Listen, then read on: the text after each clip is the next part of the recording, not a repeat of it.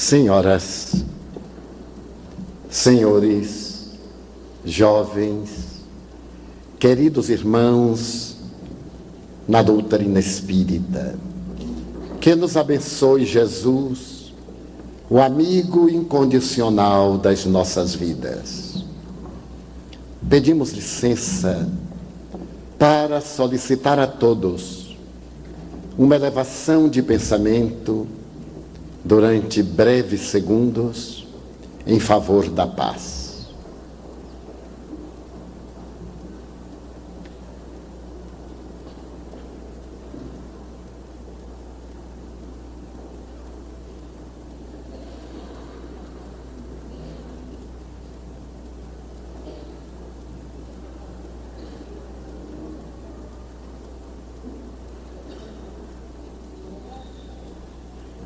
Muito obrigado.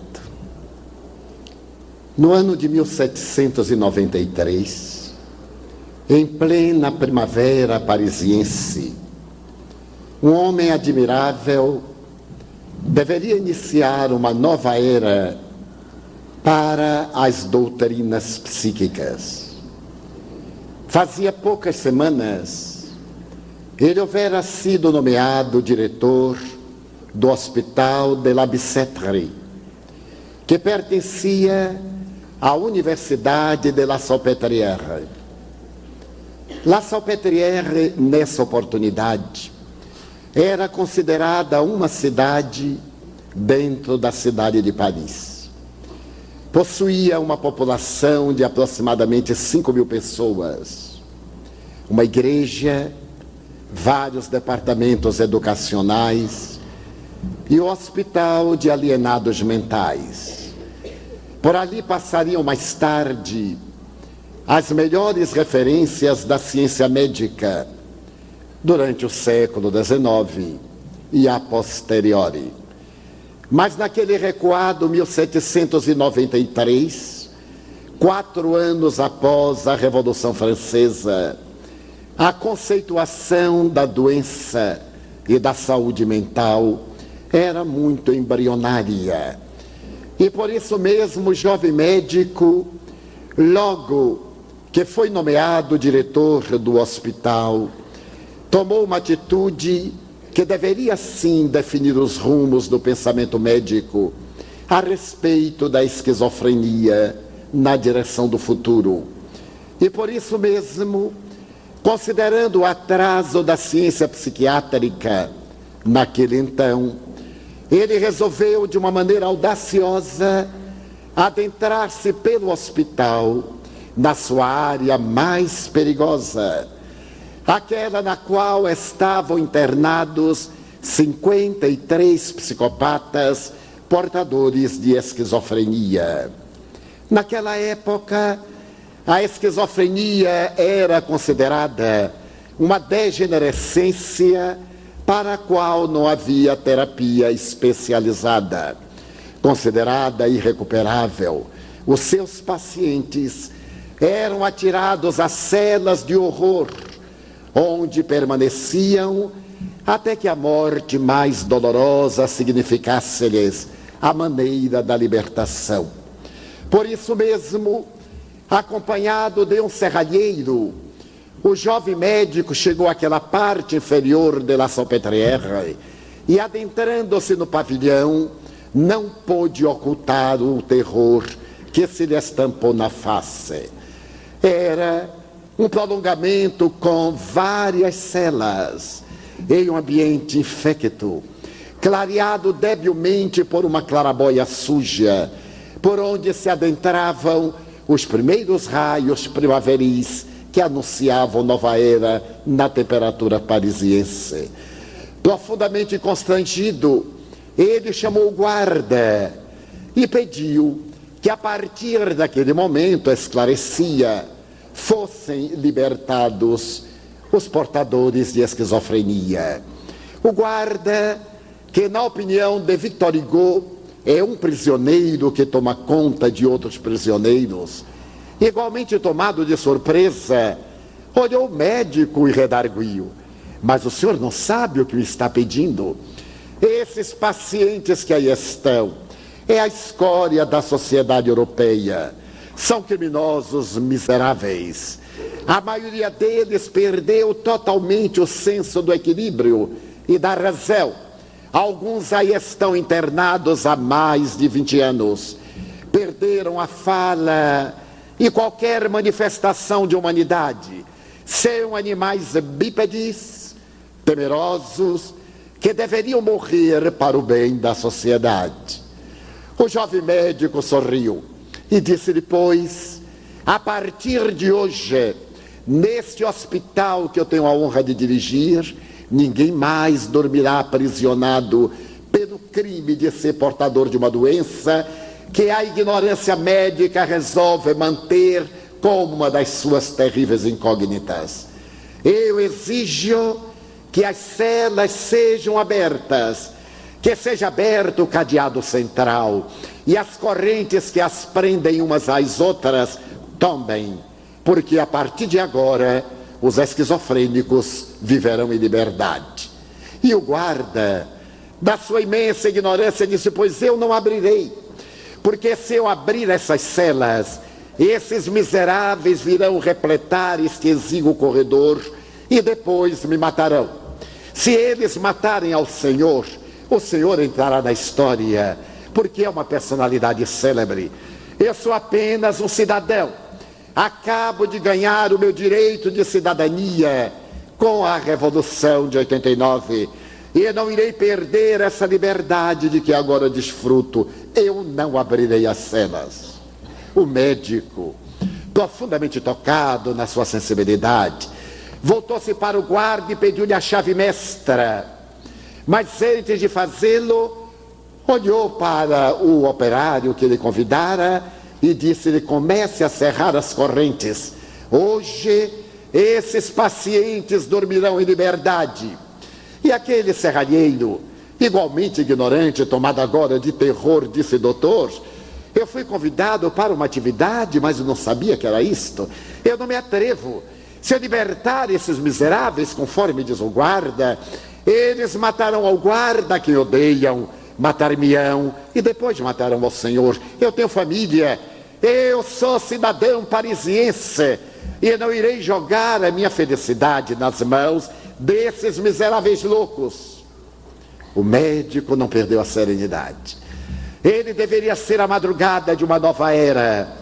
Aproximou-se da primeira cela e com a chave mestra começou a abri-la. E a próxima. As portas rangiam nos gonzos enferrujados. Aqueles indivíduos de face patibular, hebetados, dominados pela sujeira e com a expressão de transvario, sem entenderem o que acontecia, foram saindo e repletando o corredor o guarda, agora ferido nos seus brios, correu e começou a ajudar ao médico. O mesmo fez o serralheiro. E menos de uma hora depois, aqueles 53 miseráveis homens e mulheres que haviam perdido o direito a viver, porque a esquizofrenia os devorara, estavam ali sem saberem que fazer da sua vida, olhando-se emitindo ruídos grotescos, quando destacou-se do meio deles um homem de cabelo basto, branco, a barba hirsuta, que os empurrando dirigiu-se para sob a clarabóia. Abriu pernas e braços no corredor e começou a trepar parede acima, como se fosse evadir-se, o que era possível porque a clarabóia estava defendida por alguns barretes de ferro. Ele segurou-se daqueles barretes de ferro, oscilou no ar e deu um grito que repercutiu em todos os cantos daquele hospital presídio. Oh meu Deus! Oh meu Deus! Eu já não me lembrava da beleza de um raio de sol. E agora, tomado de lágrimas, soltou-se e, rastejando, dirigiu-se até o médico, que estava no topo de uma breve escada de cinco degraus.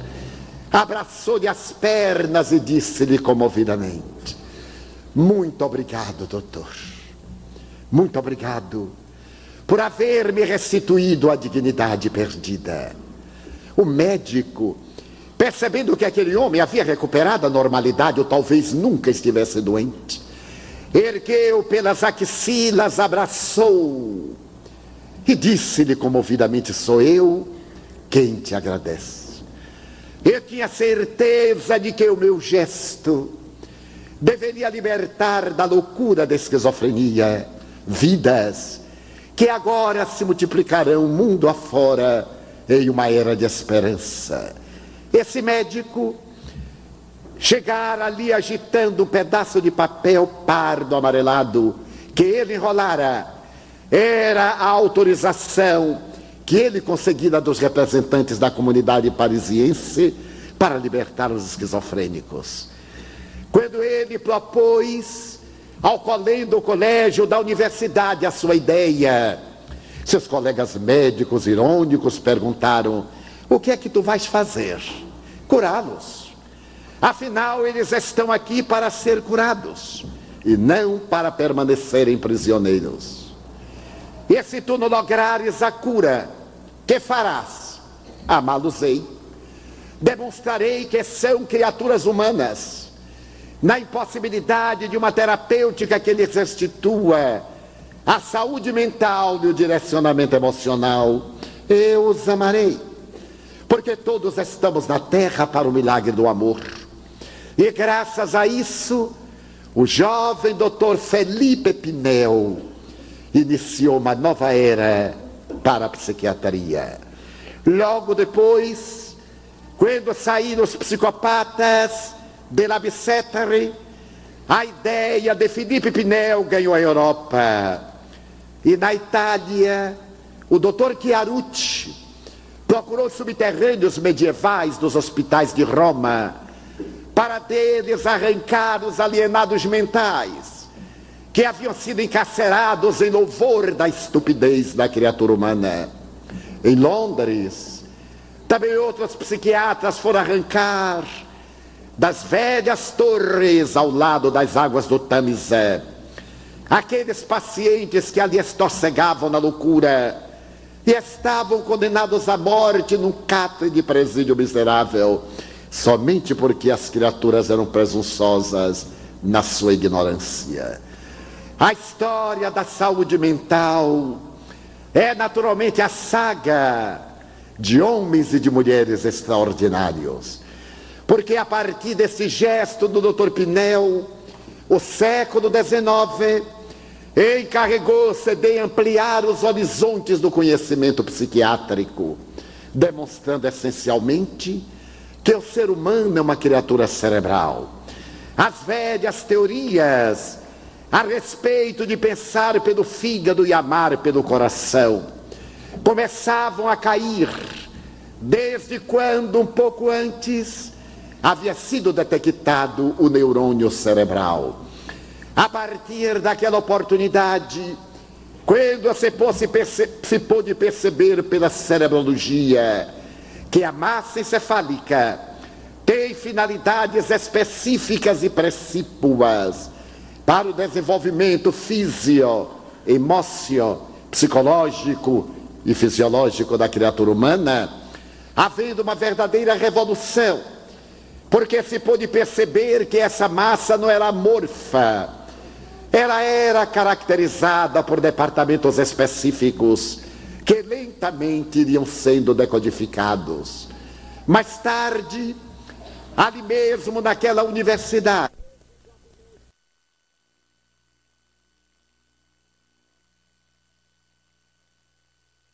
problema na área da fala, não conseguia falar senão uma sílaba, té, embora raciocinasse Fazia 21 anos que ele era portador dessa problemática. Estivera internado várias vezes. E por melhores que fossem as observações do seu aparelho fônico, os médicos detectavam que ele era perfeitamente normal, mas não podia falar. Quando lhe eram apresentadas propostas por escrito, ele as respondia E toda vez que ele fazia uma pergunta, ele dava uma resposta lógica através da grafia. Mas não podia falar. Era portador de uma afasia. E o jovem médico também foi convidado para atender este homem. Agora portador de uma enfermidade terrível. Estava com uma perna com processo de necrópsia e deveria amputá-la. Essa necrose avançava terrivelmente pelo seu organismo, ameaçando-lhe a vida. E o médico, quando o observou, percebeu que a cirurgia era inócua, mas ficou tocado com a problemática da voz. Ele se perguntava várias vezes: se eu descobrir por que, que o chimpanzé tem o cérebro quase semelhante ao do homem, possuindo cordas vocais e não pode falar, eu terei dado um salto na antropologia para poder dignificar a criatura humana. Agora ele estava com o laboratório de uma experiência. Ele operou a perna do senhor Tan. Mas três dias depois, o homem morreu. De imediato ele fez uma trepanação craniana, retirou o cérebro e foi estudá-lo à débil luz de um lampião a gás. Qual era o mistério que aquela massa branco-cinzenta encerrava? Porque Messias Letin, podendo falar porque as cordas vocais eram perfeitas, por que, que ele não falava? Na observação que ele aprofundou durante a noite madrugada ou dia, ele percebeu por fim uma ligeira despigmentação no lado esquerdo do cérebro. Na terceira circunvolução frontal esquerda.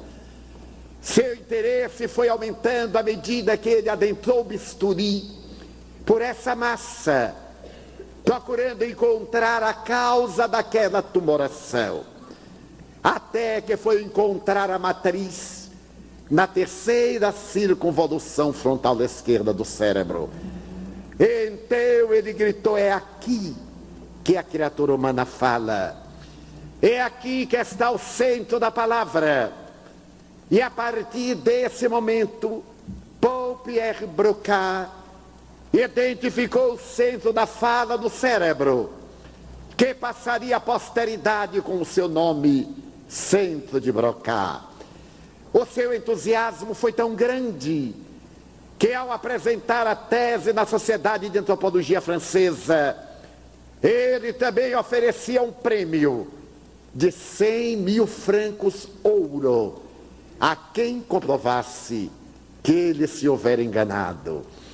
O cérebro deixava de ser o enigma para logo se tornar conhecido.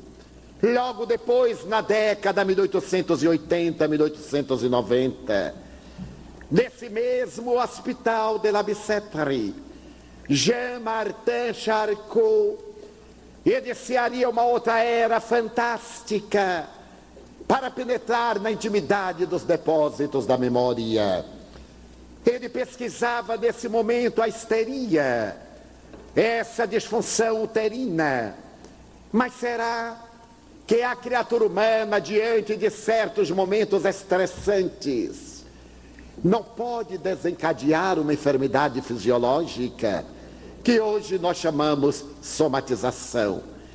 Será que uma enfermidade de natureza fisiológica não pode levar o indivíduo a um transtorno de natureza psicológica?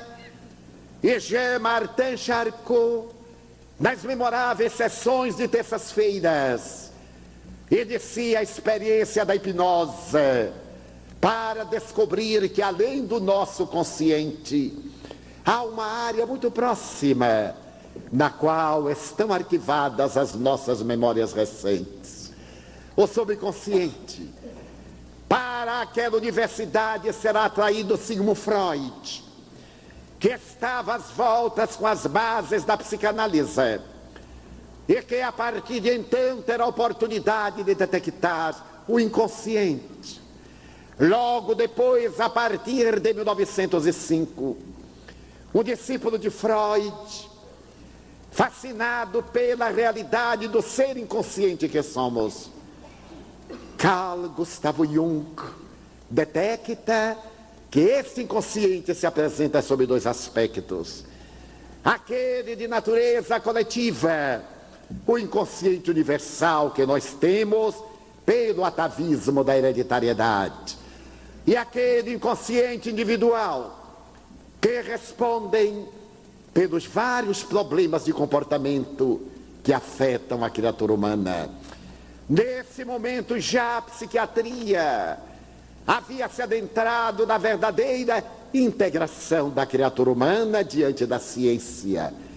Porque o psiquiatra alemão Emílio Kreppelin, estudando os fenômenos da loucura, estabeleceu que existiam três fatores desencadeantes: os de natureza endógena, internos, a hereditariedade, as enfermidades infecto-contagiosas, as sequelas dessas enfermidades, os de natureza exógena, os fatores psicossociais, socioemocionais, socioeconômicos, familiares, de trabalho, de sociedade, de religião e os traumatismos cranianos como responsáveis genericamente pela loucura. A partir dessas admiráveis experiências, Sigmund Freud publicará no ano de 1900 uma obra marco histórico, na qual ele fala sobre a melancolia e o luto. Quando morre alguém, a depressão que toma conta da criatura humana, mas também a depressão que decorre de perdas, da perda de um afeto, da perda de um emprego, da perda da saúde, da perda de dinheiro, da perda de um objeto levando o indivíduo a esse mergulho no insondável de si mesmo, perdendo a alegria de viver e desaparecendo o sentido existencial que não raro induz o indivíduo ao suicídio. Mas a esquizofrenia especificamente permaneceu como a grande interrogação por volta de 1911 em um sanatório psiquiátrico de Berlim. Um psicopata que era portador de um transtorno maníaco-depressivo profundo, resolveu enforcar-se. Rasgou os lençóis, improvisou uma corda e, ao atar o laço, colocando o pescoço e jogando-se no vazio do quarto, estava debatendo-se quando passa um guarda e, vendo, arranca-o daquela situação e salva-o para surpresa dos médicos, ele não morreu, ficou bom da esquizofrenia. Os médicos ficaram surpresos. Mais tarde chegaram a notícia de Viena que uma psicopata que estava no estado quase de ebetação foi levada para um banho porque se negava a banhar-se. E enquanto se debatia na mão dos enfermeiros, ela escorregou bateu a cabeça na borda da banheira e teve uma concussão cerebral. Consideraram-na morta, levaram-na para um velório. E no momento em que ela estava sendo velada, subitamente ela despertou e fez uma pergunta lógica: Aonde está o meu marido? Então os médicos ficaram surpresos, porque aquela psicopata não havia morrido, ficara boa da esquizofrenia. Por volta de 1914, ainda em Berlim, um outro psicopata burlou a vigilância da guarda e atirou-se do terceiro andar de um manicômio. Todos acreditavam que ele se esborracharia no solo despedaçando-se.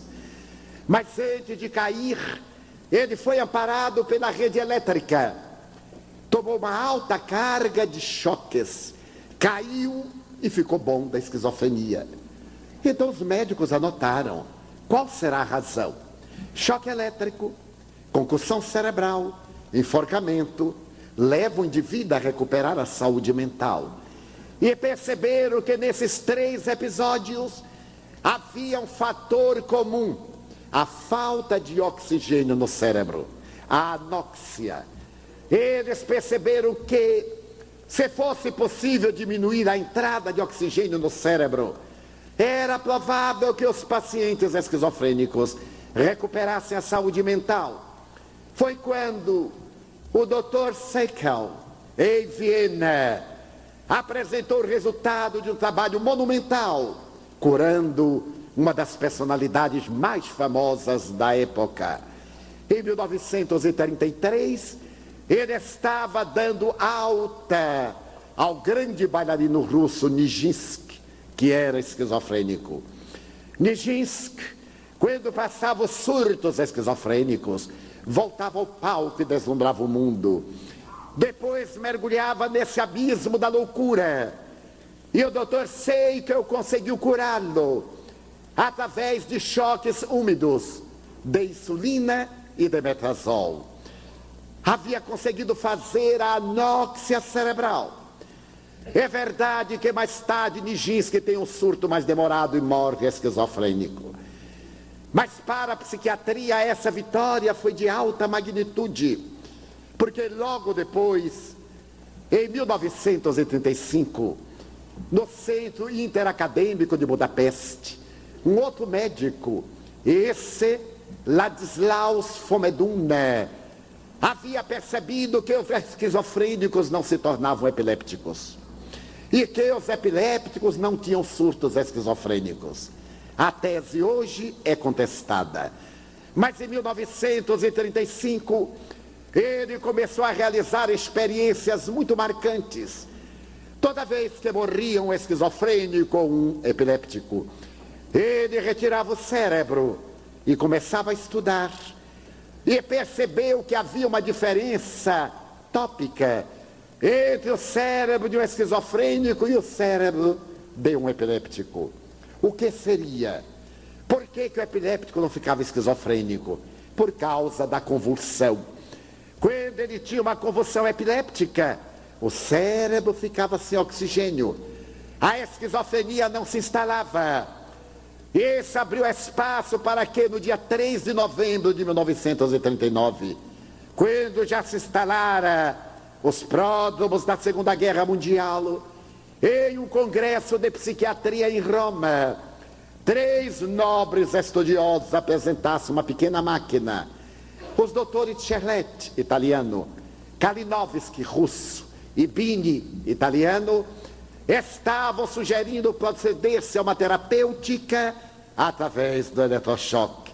Uma pequena máquina com dois eletrodos de 110 volts que aplicados nas têmporas do paciente entre 16 e 24 segundos provocava um tipo de convulsão epiléptica, fazendo que o cérebro ficasse sem oxigenação. Começa a história do eletrochoque como terapêutica.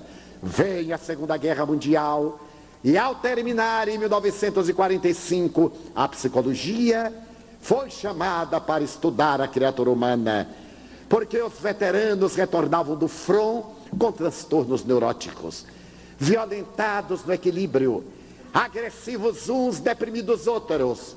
E era necessário uma terapêutica psicológica para poder arrancar aqueles traumas perturbadores. A psicologia avançava agora através de uma nova proposta que não estava mais aprisionada nos velhos conceitos freudianos da psicanálise, nem tampouco do behaviorismo, a doutrina comportamentalista.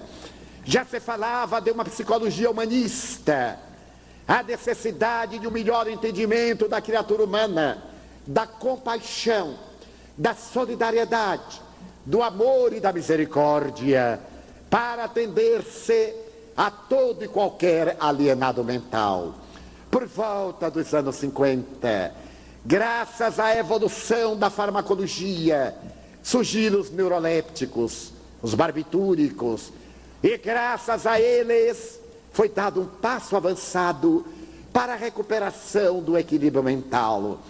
E o eletrochoque, posteriormente, na década de 60, foi aposentando-se lentamente porquanto se constatou que ele abalava o sistema nervoso central.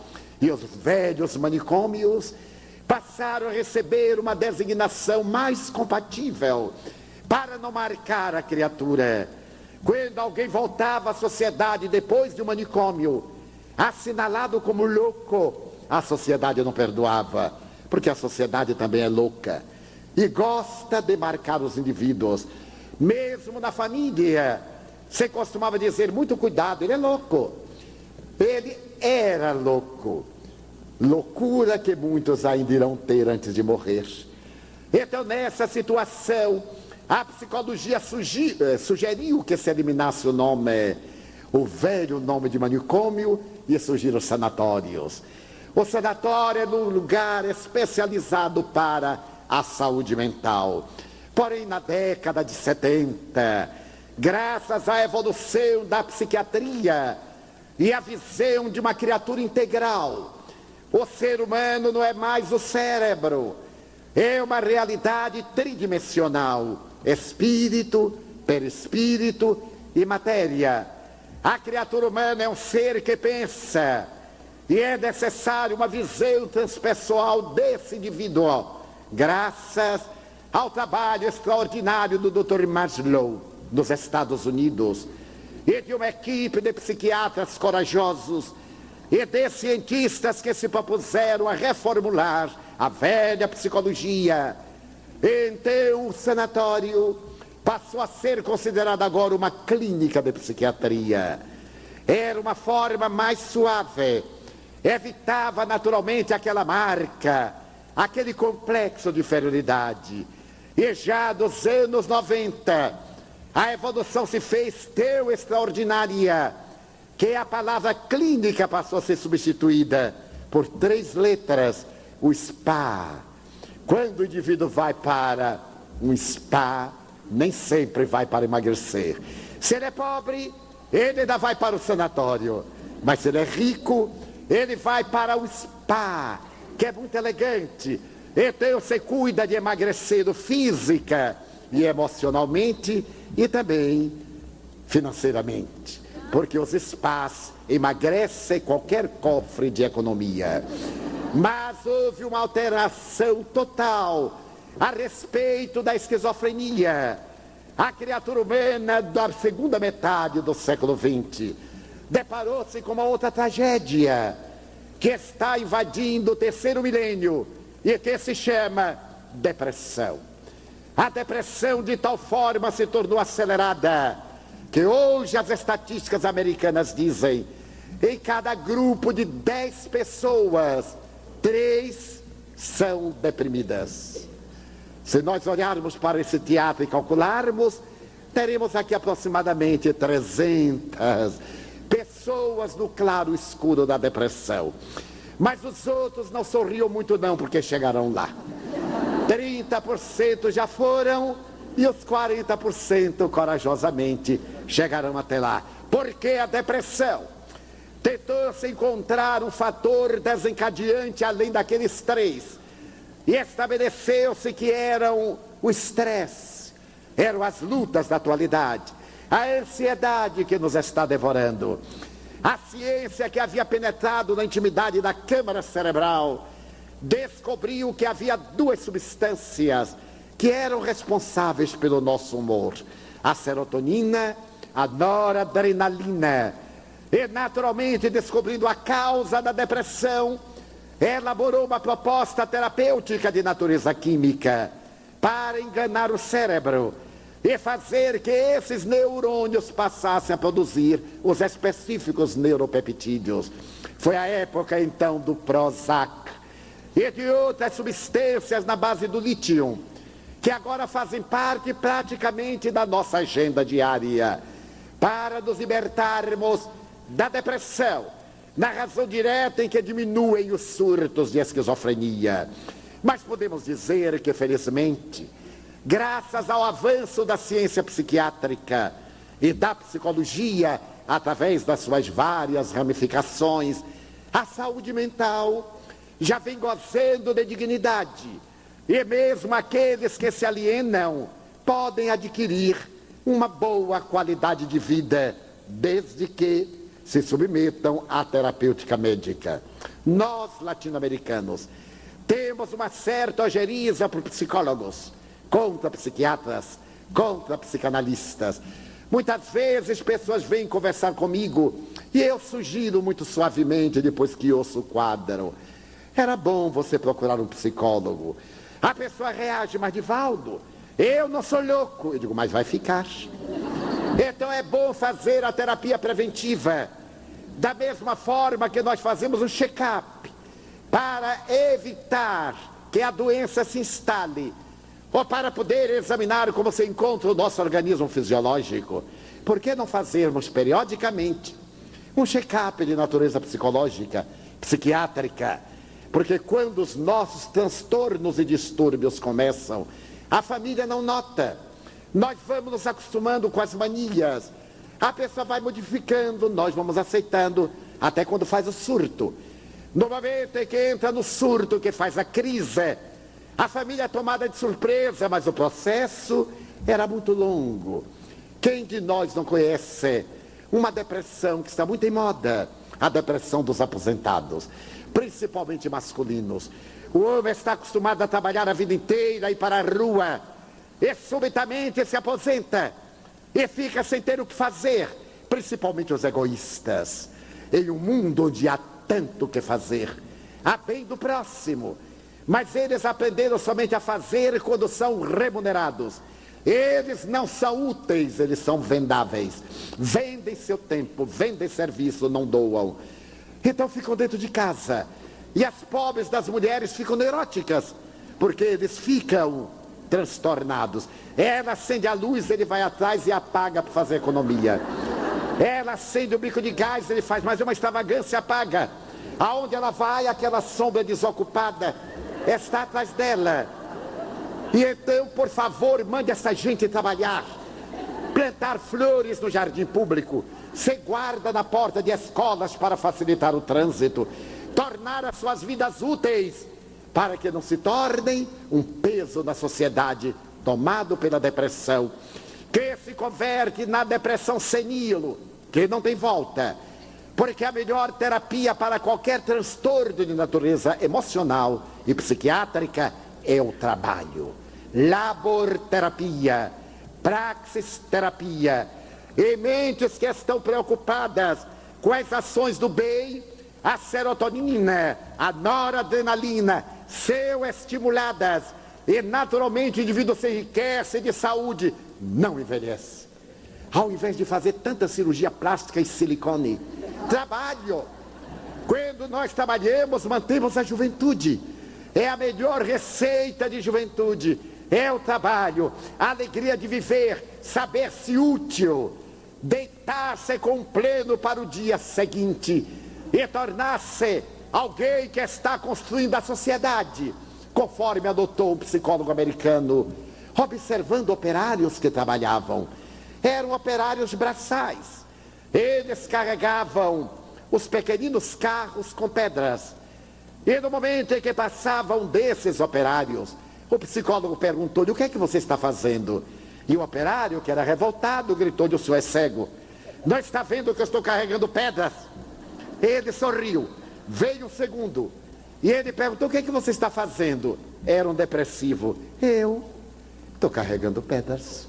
Ele adotou. Veio um terceiro. E ele perguntou: O que é que você está fazendo? Eu estou construindo aquela catedral.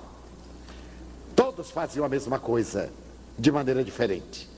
Um era revoltado, o outro era depressivo, mas o outro era idealista. Na hora que nós colocarmos o idealismo em nossa mente, a vida muda, porque nós mudamos. Já que não nos é possível mudar o mundo, mudemos-nos e o mundo se torna muito melhor. Mas esta proposta é da ciência espírita, que veio esclarecer a razão dos nossos transtornos psicológicos e dos nossos distúrbios psiquiátricos.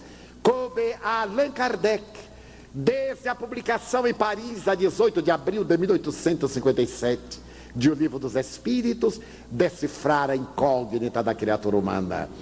As enfermidades em geral, as tragédias em particular, as ocorrências negativas que sempre acompanham o ser humano, não são punições da divindade, nem desgraças que nos acontecem. São experiências iluminativas O Espiritismo veio dizer que somos seres imortais, que mergulhamos no corpo e que saímos do corpo. Adentremos-nos na matéria pela fecundação, saímos da matéria pela desencarnação. E continuemos na vida plena, na condição de semeadores, somos também os colhedores.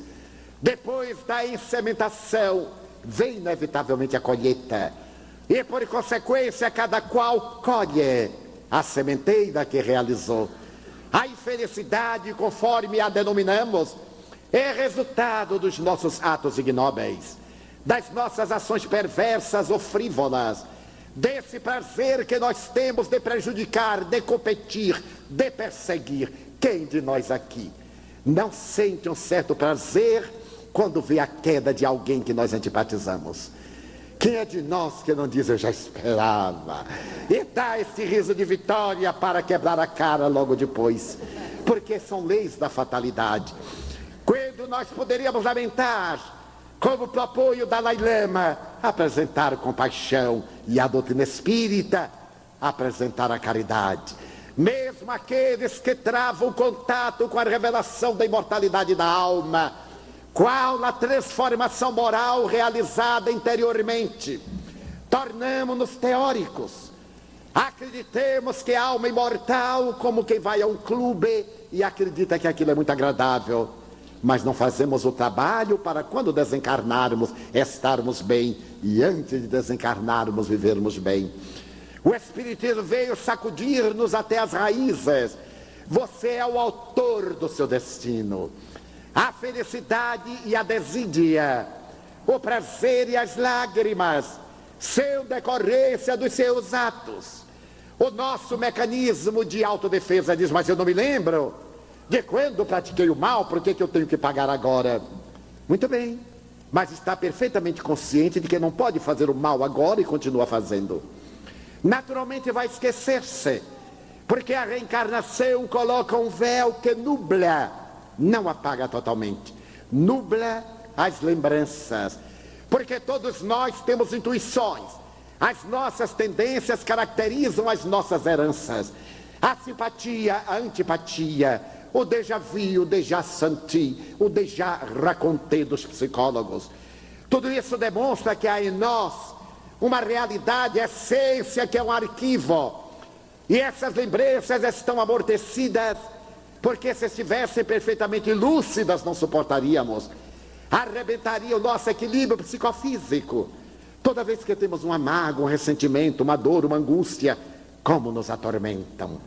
Se nós nos lembrássemos dos dissabores, das tragédias do ontem, adicionadas com as incertezas e sofrimentos do hoje, o nosso equilíbrio mental, emocional, se desestruturaria então a divindade nos dá um leve olvido, para que através desse esquecimento muito suave, possamos edificar o bem em cada etapa da nossa existência, nas alienações mentais.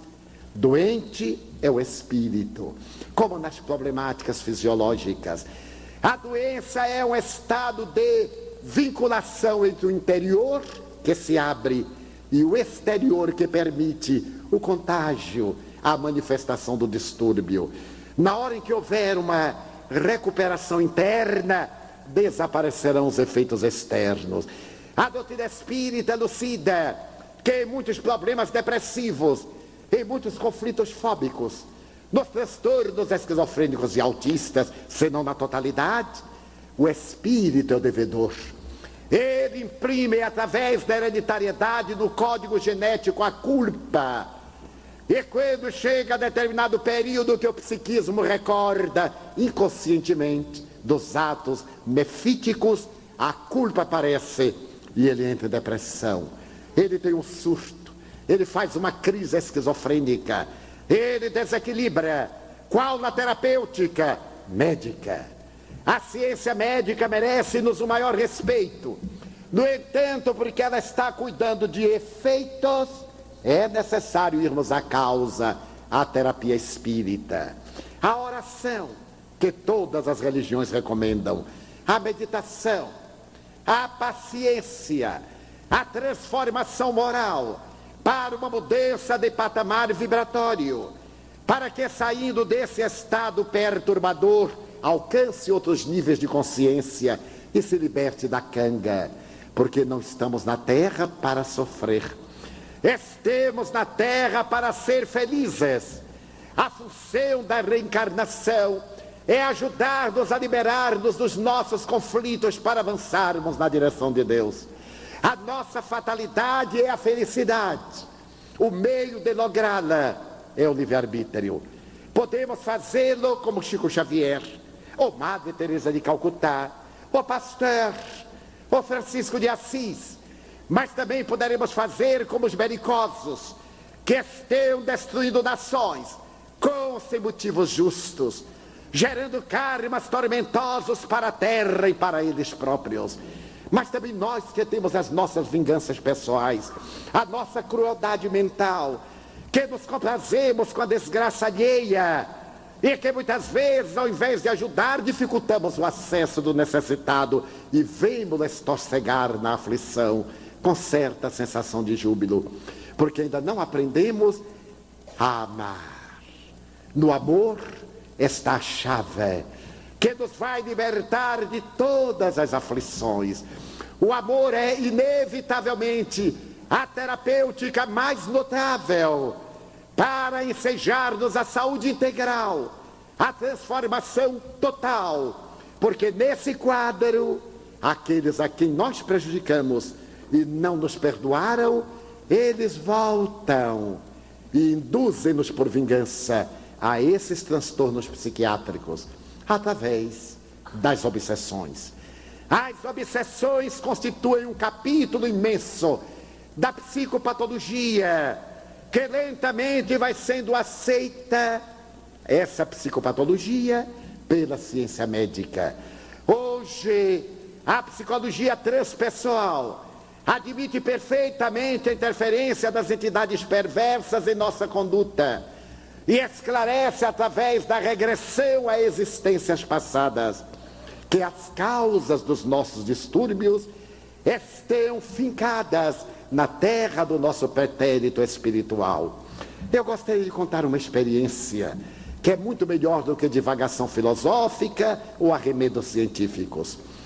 Na mansão do caminho, nós atendemos três vezes por semana as pessoas que nos procuram. Não temos a veleidade de aconselhar a ninguém, porque sabemos que a grande maioria que vem falar conosco já traz a conclusão. Deseja só que nós concordemos. Como muito paciente vai ao médico só para o médico dizer aquilo que ele quer ouvir. Eu tenho alguns filhos médicos, filhos adotivos, e um deles me diz: tio, lidar com o paciente é algo especial. Você imagine que vem um paciente e nós pedimos exames complementares, fazemos exames de tato, de observação, e os complementares e ele fica ansioso, porque o paciente quer ter uma doença. E eu agora que já conheço, eu digo, olha, tenho uma má notícia para você. Doutor, é câncer? Muito pior. Doutor, não me diga. É uma notícia, está bem sentado. Estou, mas diga logo o que é. Você não tem nada. É impossível. Eu não tenho nada. Gastar tanto dinheiro e não ter nada. Porque ele quer ter. Esse mecanismo de querer estar doente é uma forma de fugir da responsabilidade de criar problema para os outros. Porque esses doentes não têm problemas, eles se tornam problemas. E esteu agora de gabinete em gabinete médico. Muita gente me disse, Divaldo, eu já fui a todos os médicos. Não, todos não. Alguns, é, mais de 20. Mas ninguém acertou com o que eu tenho. A pessoa está feliz da sua desgraça, ninguém acertou. Eu pergunto, e você tomou os remédios? Eu comecei, né? não deu resultado, eu larguei. Porque o bom para aquele indivíduo é ser doente. Aquilo lhe faz bem, é um masoquismo. Ele se sente tão feliz de ser infeliz que a gente não tem o direito de torná-lo feliz, deixá-lo como está. Então eu sei disso. E anteriormente eu atendia quantos ficavam, às vezes até às 5 da manhã. Graças à evolução do processo psicológico no movimento espírita, através do atendimento fraterno, Agora nós somente recebemos os casos mais graves, porque os atendentes fraternos selecionam e nos encaminham aqueles que eles pensam que eu estaria em condições de atender. Mas antes, digamos há 15 para 16 anos, nós estávamos atendendo quando já mais ou menos 23 e 30, faltavam umas 8 ou 10 pessoas, chegaram umas personagens estranhas. Uma moça em camisa de forças, um cavalheiro muito agitado e dois indivíduos muito fortes que eu atribuí serem enfermeiros psiquiátricos. Naquele tempo, a especialização era musculatura para segurar os doentes. Eles ficaram lá, a paciente, os dois cavalheiros, e o senhor veio-se até mim. Um homem de 48 anos, moreno. Eu estava atendendo uma senhora, eu atendo de pé, coloco alguns livros ao lado, apoio-me à mesa. E ele me disse, senhor Divaldo, preciso falar-lhe. Eu sorri para ele e disse, um momentinho. Mas, senhor Divaldo, meu caso é urgente. Ele disse, é, mas senhor vai esperar um pouquinho, porque eu estou atendendo essa senhora. Mas, senhor Divaldo, meu caso é de emergência. E eu disse para a senhora, um momento. Pois não, qual é a emergência? É minha filha. Eu olhei. Qual é o problema dela? Ela está esquizofrênica. E eu perguntei, há quanto tempo? Há sete meses. Eu digo, então, pode esperar mais meia hora, não é verdade? O senhor aguarda um pouquinho. Mas, senhor Divaldo, mandaram-me aqui. Ele disse, mas ela chegou aqui às três da tarde, não foi, minha senhora? Foi, senhor Divaldo. E o senhor está chegando onze e meia da noite, pela lei natural. Mas, senhor Divaldo, e a caridade? Porque essas pessoas são muito bem informadas contra os outros. E a caridade? Ele disse, a caridade consiste em respeitar o direito alheio. Se ela chegou às três da tarde, o senhor às onze e meia da noite, a caridade é o senhor dar oportunidade para ela que o merece. E nós estamos perdendo tempo, porque eu não vou atender o senhor agora. A caridade também educa as pessoas mal educadas. Então, se eu espera um pouco, eu atenderei. Mas, senhor Divaldo, eu digo, também não tem problema. Se o senhor não pode esperar, o senhor passa ali na secretaria e pega o dinheiro que pagou e vai embora. Mas eu não paguei nada. Eu digo, então não vejo porque está tão aborrecido. Porque eu estou aqui desde as 5, são 11 e meia. O senhor chegou agora já de mau humor? Não dá. Afinal, eu atendo cinco vezes por semana. E na primeira que o senhor vem, já vem assim. E estamos perdendo tempo, porque eu não vou atender. Vou atendê-la, atender aqueles e depois terei muito prazer. Ele ficou muito contrariado, foi para lá, para cá, mas eu não me incomodo. Continuei atendendo, a senhora ficou nervosa e digo com muita calma. Aqui é a casa de Jesus. Quem chega não manobra. Ou se submete ou vai embora. Não botamos convite de entrada, nem sugerimos que saia. Conversei, conversei com os outros. Uma e meia, duas horas da manhã. Ele estava indócil. Eu acabei o último. E então eu dei um sinal para ele, por favor. Ele gritou de lá, e o senhor não pode vir aqui? Eu então disse, meu Deus, eu acho que o doente é ele, não é a filha. Porque há muita gente que sem camisa de força está pior do que o outro. Eu digo, vai ver que é ele que está doente. Eu, eu, eu podia, claro, mas eu fico nessa ponta porque eu deixo uma cadeira para apoiar, não sou mais adolescente. Naquela época eu tinha 60 anos, para me apoiar. Então eu disse, olha, poder eu posso. Mas como eu sei que as pessoas adoram fantasias e mistificações, eu fiz o teste. Sucede que aqui os guias me ajudam. Se eu for, eles não vão. Ele perguntou, é verdade? Eu digo, é verdade. Ele veio correndo. Funcionou. Como a gente gosta de fantasia. Funcionou, eu continuei calmo. E a menina veio mais ou menos empurrada pelos dois enfermeiros. Eu disse, pois não, meu amigo, as suas ordens. Seu Edivaldo já são duas e meia. Eu digo, para mim também são duas e meia, não é só para o senhor não. E eu ainda vou viajar 30 quilômetros. O senhor mora aqui, tem um carro muito bom, eu vou de Kombi. Ali estão muitas pessoas me esperando que trabalham na comunidade. Mas isso é secundário. Vamos lá. Qual é o problema? Senhor Edivaldo é o seguinte: minha filha está esquizofrênica, olhe para ela. Eu olhei. Eu vim aqui a mandado do doutor Fulano de Tal. Era um psiquiatra famoso. O senhor conhece? Eu digo, ah, nome eu conheço. Eu conhecia realmente. Mas não adiantava nada com isso.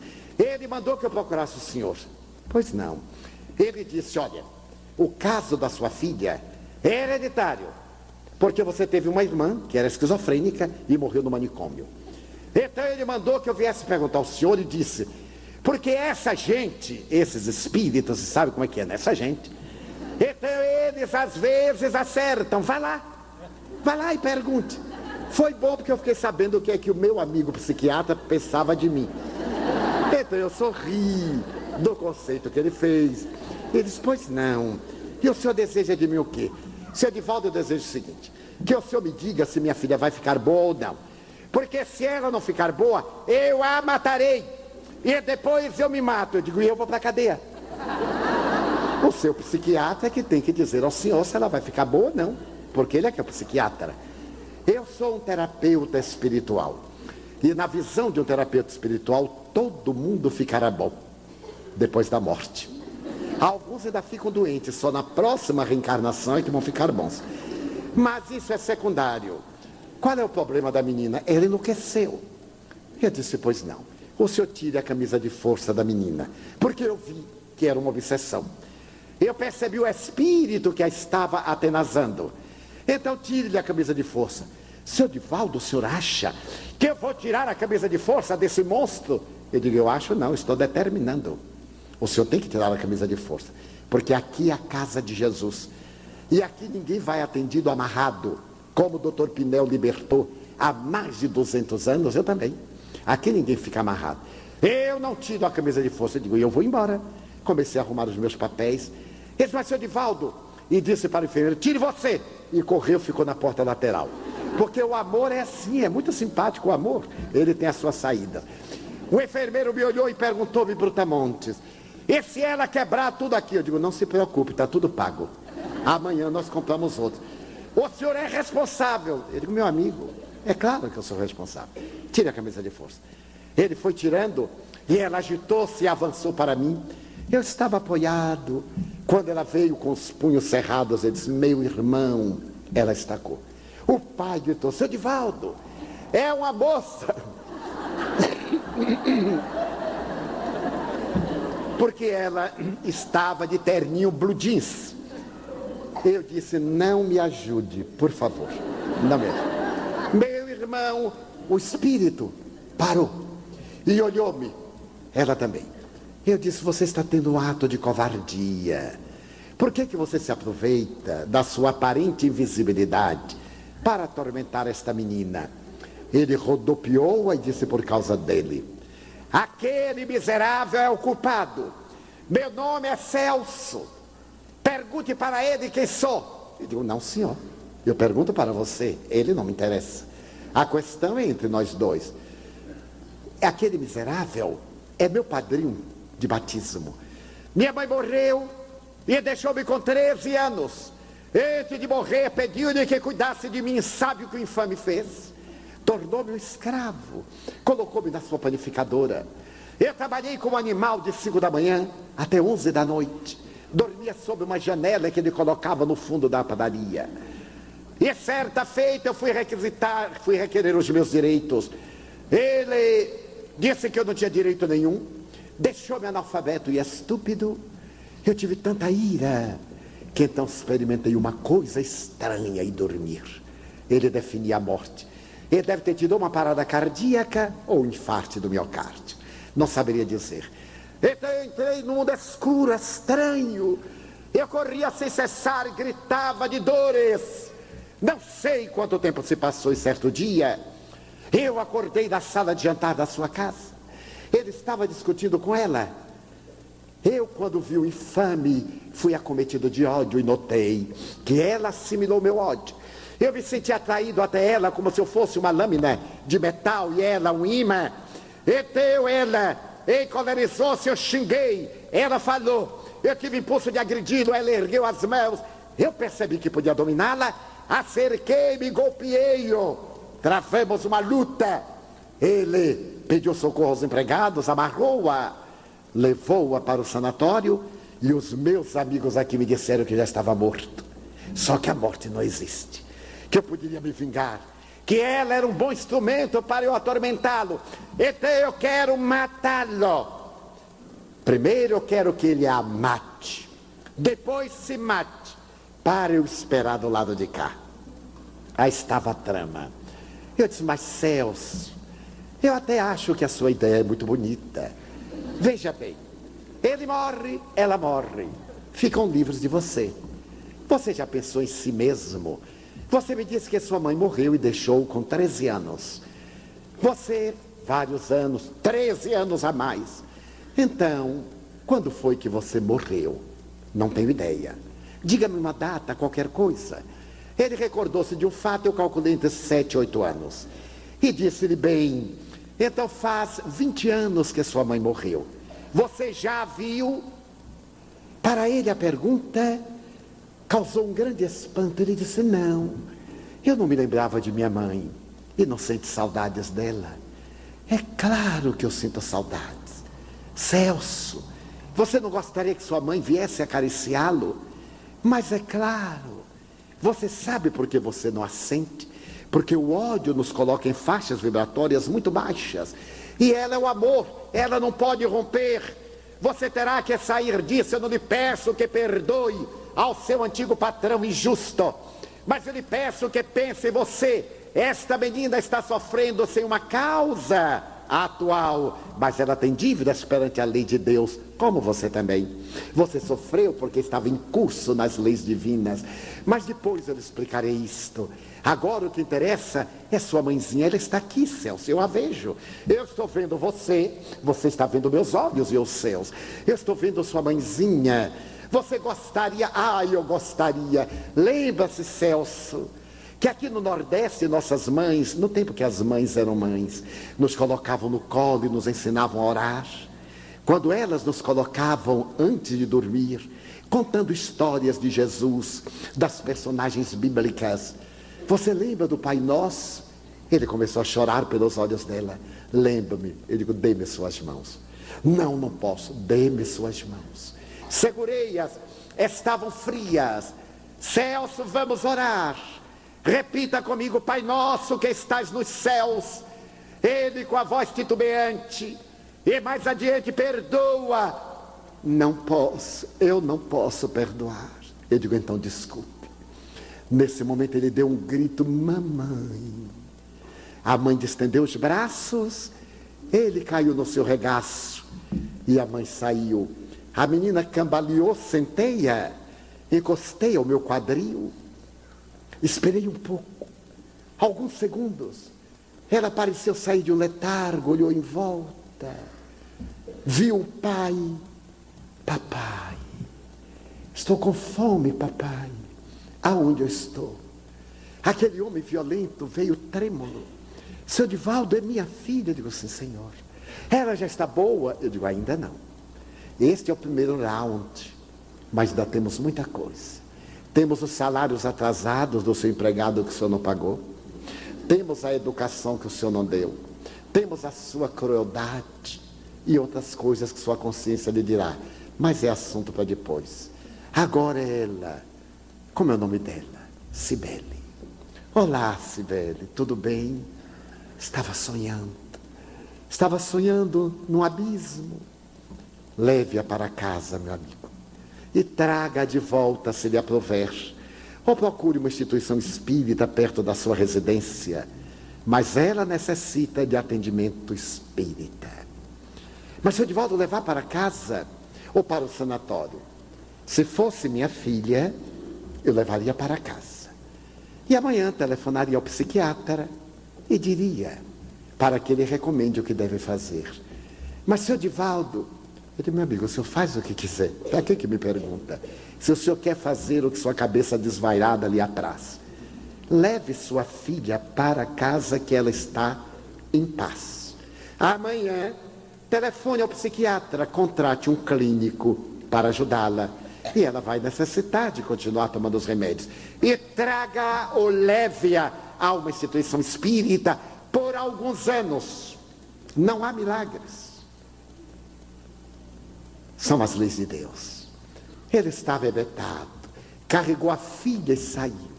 Eu comecei a me arrumar e os dois enfermeiros ficaram ao lado.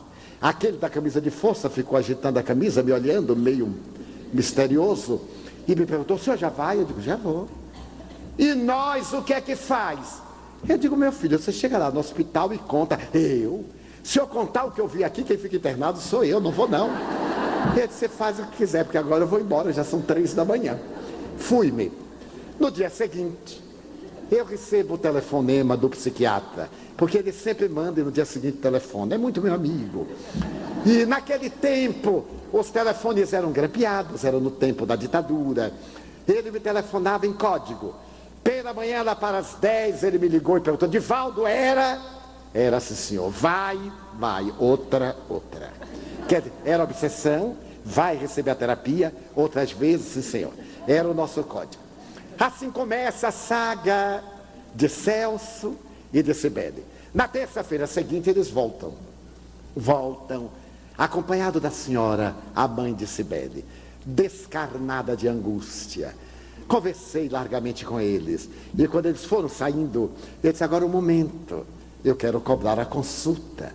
Seu Divaldo, o senhor cobra? Que é que eu vou fazer, né? Cobro.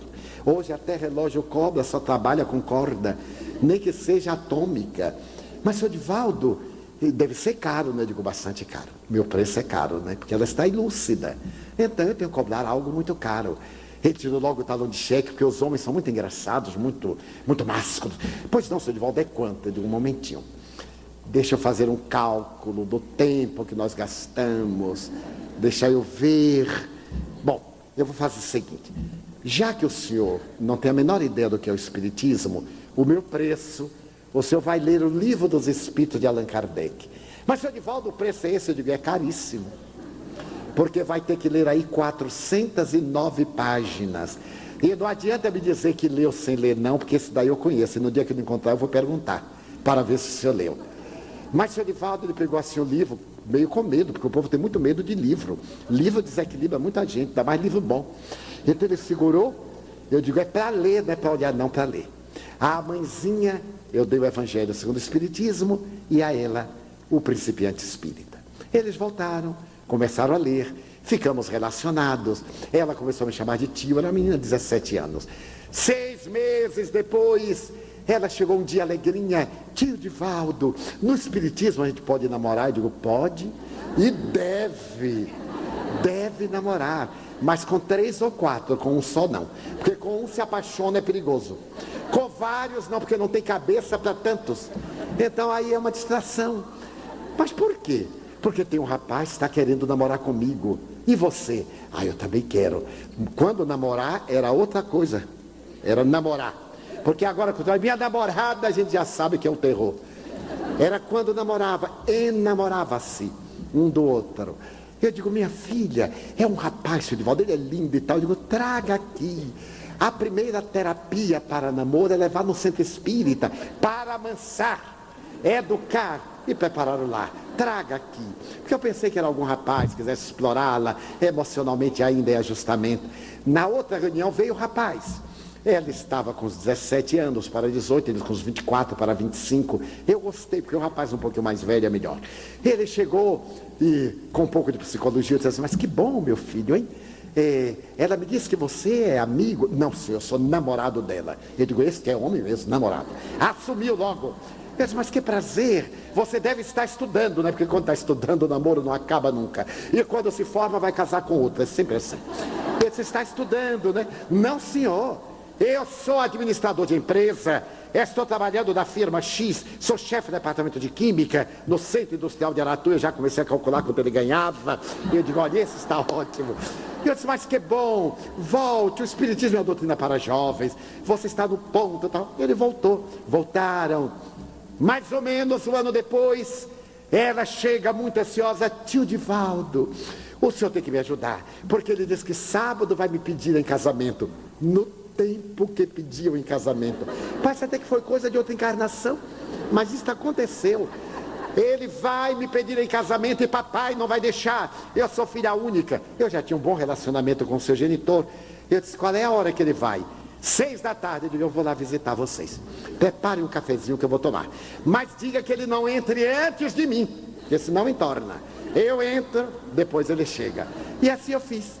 Cheguei às 18 horas, senhor me recebeu, mas você aqui era a primeira vez, eu tenho pouco tempo. Eu disse, pois é, eu estava passando perto, vim tomar um cafezinho, mas que bom. Aí ele chegou. E ela veio, papai, olha, esse aqui é fulano. O rapaz meio tímido, pálido, de mãos frias, brancas. Ele olhou para o cavalheiro e disse, doutor, quem deveria estar aqui era meu pai. Mas o meu pai mora no Ceará. Eu digo, não era seu pai, não. É você mesmo, porque é você que vai casar com ela, porque aqui é seu pai. Aí o meu amigo de Valdo, digo, aguenta e agradece a Deus. É rápido, antes que ele se arrependa, imagine. Porque agora ficou, já foi, desapareceu. Não, senhor. Mas de volta ela é tão jovem que vai casar velha. Com 50 anos, para quê? Tem que casar jovem, porque se não der certo, tem tempo para reconstruir a vida. Ele ficou assim, eu digo, ah, meu filho, mas eu fico tão feliz. Não tenho nada com ela, mas fico tão feliz. Você não acha, fulano? Um rapaz, você tem 25 anos, né? Eu calculei bem, eu já sabia. E então, bom, aí teve aquela alegria. Um ano e meio depois, casam-se. Claro, não casaram na igreja, porque já eram espíritas. Convidaram, eu digo, irei ao fórum. A igreja tem um grande respeito, mas como nós não acreditamos nos dogmas, nós respeitamos, mas não praticamos. Passaram-se os meses, a família frequentava as mediúnicas, a paciente revelou uma mediunidade de psicofonia extraordinária. Ela comunica-se em vários idiomas, uma psicofonia fantástica. Certo dia eu estava na reunião mediúnica, quando Celso aparece-me e diz: Divaldo, eu me vou reencarnar. Que bom, Celso. Aqui em Salvador, sim, em Salvador mas que ótimo! Em quem você vai reencarnar? Através dela. Eu digo, não. Isso eu quero ver. Eu quero ver este netinho nos braços de vovô. Eu quero ver. Como diz, eu pago para ver. Pode contar, eu já estou me preparando. Já se haviam passado os quatro anos. Certo dia ela chegou-se, aproximou-se de mim e disse: Tio, eu acho, eu digo, com certeza. E vai ser um garoto. Mas eu já sabia, digo, nada, intuição, intuição. Vai ser um garoto. Passam-se os meses e uma madrugada eu estou atendendo, o telefone me chama de urgência. Era um caso de emergência, eu fui correr. Era o meu amigo. Divaldo nasceu meu netinho. Venha vê-lo. Ele disse, mas são quase três da manhã, eu ainda estou atendendo. Ah, você tem que vir aqui. Eu digo, mas eu não posso. É um tormento. Você vem, eu digo, não vou. Você vem. Eu fui. Então eu fui. Quando cheguei lá, ele deslumbrado. E então a criança recém-nascida não pode ver nada mais feio do que criança recém-nascida. Mas ninguém diga, porque é o inimigo para outras encarnações. Ele disse, Nifaldo, não é lindo? Eu aí me lembrei de Chico Xavier. Chico Xavier tinha uma expressão assim: Que beleza, meu Deus! Aí estava tudo interpretado. Eu disse, meu Deus, que beleza. Olha, Edvaldo, daqui até aqui é o pai, daqui até aqui é a mãe, daqui até aqui sou eu. Eu olhei aquele rosto vermelho, inchado, o nariz, os olhos. Eu digo, meu Deus, que coisa. Quando ele foi levar a porta, olha, Edivaldo, estou abrindo uma caderneta de poupança. Já havia essa tragédia que chama caderneta de poupança. Estou abrindo uma caderneta de poupança e vou colocar um milhão de cruzeiros novos. Eu disse, é pouco. Calculei o que ele devia, e digo, é pouco. Mas por que é pouco? Eu digo, olha, coloca mais. O senhor tem bastante dinheiro. Mas ele é o meu herdeiro universal. Eu digo, depois da morte. Esse negócio de dar depois da morte não vale, tem que dar em vida. Quando a gente dá depois da morte, não deu, a gente deixou porque não pôde levar. Dê agora. Faça o favor. Então eu vou subir para dois, eu digo arredonde para cinco. Mas eu vou ficar rico, porque isso não abala. Eles me arrependi de ter lhe avisado. Eu digo, não arrependeu não. Fique em paz. Muito bem. O menino cresceu e tal. Quando o menino tinha dois anos, ele estava na mansão do caminho, o avô, e me perguntou, Divaldo, quero lhe fazer um pedido que você não vai me negar. Eu já sabia que ia negar, porque quando é assim, eu sorri e disse, pois não, vamos ver. Divaldo, você sabe quem é que está reencarnado como meu neto? Vagamente. É algum dos apóstolos de Jesus? Eu disse, não. Também não é necessário exagerar tanto. Mas é um missionário. Ah, com certeza. Ele tem uma grande missão na terra ao seu lado. Quer dizer que meu neto é um missionário, um missionário do amor, da caridade e do perdão. Quando o menino completou quatro anos, ele chegou um dia e disse, Madivaldo, esse negócio de reencarnação é turbulento. Você sabe quem é que está reencarnado na condição de meu neto? Eu digo, vagamente. Mas por que essa preocupação? Porque é um paradoxo. Eu olho para aquele pedaço de gente, ele me beija, e me morde. Me abraça e me chuta. Eu digo, ah, é assim mesmo. É o processo da evolução. O senhor terá que educar o canino, o futebolista, vai educando. O menino deve estar agora com uns 13 anos e ele me pergunta, tio vô, eu me lembro de tanta coisa, tio vô. E um dia ele me disse, eu me lembro de quando você disse, céus, lembranças da reencarnação. Ela não teve mais nenhum episódio, teve mais dois filhinhos, é mãe de três, frequenta a nossa casa. O avô deslumbrado me disse: Que bom que eu não dei todos os meus bens para ele, porque vieram mais dois depois. Eu digo: Senhor, então, para ele dá em vida e para os outros o Senhor deixa. Deixa o resto. Mas todo ano coloca importância que isso são os juros dos nossos débitos espirituais de outras vidas. Então aí está um fato real de loucura por mediunidade obsessiva e da reparação através do amor. O Espiritismo veio, pois, conclamar-nos a uma visão mais profunda a respeito da vida e para dizer que o amor é, em nossa existência, o fundamental. Através do amor nós podemos viajar na direção do infinito. E as nossas manifestações perturbadoras, as depressões, as infelicidades, as angústias, os insucessos econômicos, afetivos, se nós amarmos, mudarão de estrutura, porque quem ama é que é feliz. Eis que eu vos mando como ovelhas mansas ao meio de lobos rapazes, disse Jesus aos seus discípulos. Amai-vos uns aos outros, para que todos saibam que sois meus discípulos. O que é que nós temos feito? Ao invés do, do amai-vos, a humanidade está no armar-vos. Armar-vos uns contra os outros. Este é um momento muito grave. A ciência já desenvolveu a sua tarefa, já chegou às conclusões mais elevadas já está realizando essa psicoterapia da transformação interior. Hoje, várias academias aceitam a interferência da prece como terapia. Já recomendo a presença de terapeutas espirituais. É necessário que neste crepúsculo da cultura, neste momento do ocaso da ética, e nesse amanhecer de uma era nova, que os espíritos anunciam como a era do amor, da beleza, da paz, da religião, da arte, apesar desses tormentosos dias que são ainda os reflexos do milênio passado. Que nós comecemos a tarefa transformando-nos para melhor, já que não podemos impedir a guerra, nem fazer a paz entre as nações, façamos a paz com nós mesmos, com nosso filho, com o parceiro dentro de casa, com o amigo, com o chefe, com o companheiro na rua. Que sejamos agentes multiplicadores. Alguém não gosta de mim, não nos preocupemos. O problema é dele, não é meu. Toda vez que alguém que não gosta de mim me vê, fica de mau humor. Portanto, ele é que fica mal, eu fico ótimo. Mas quando sou eu quem não gosta, a coisa muda de figura.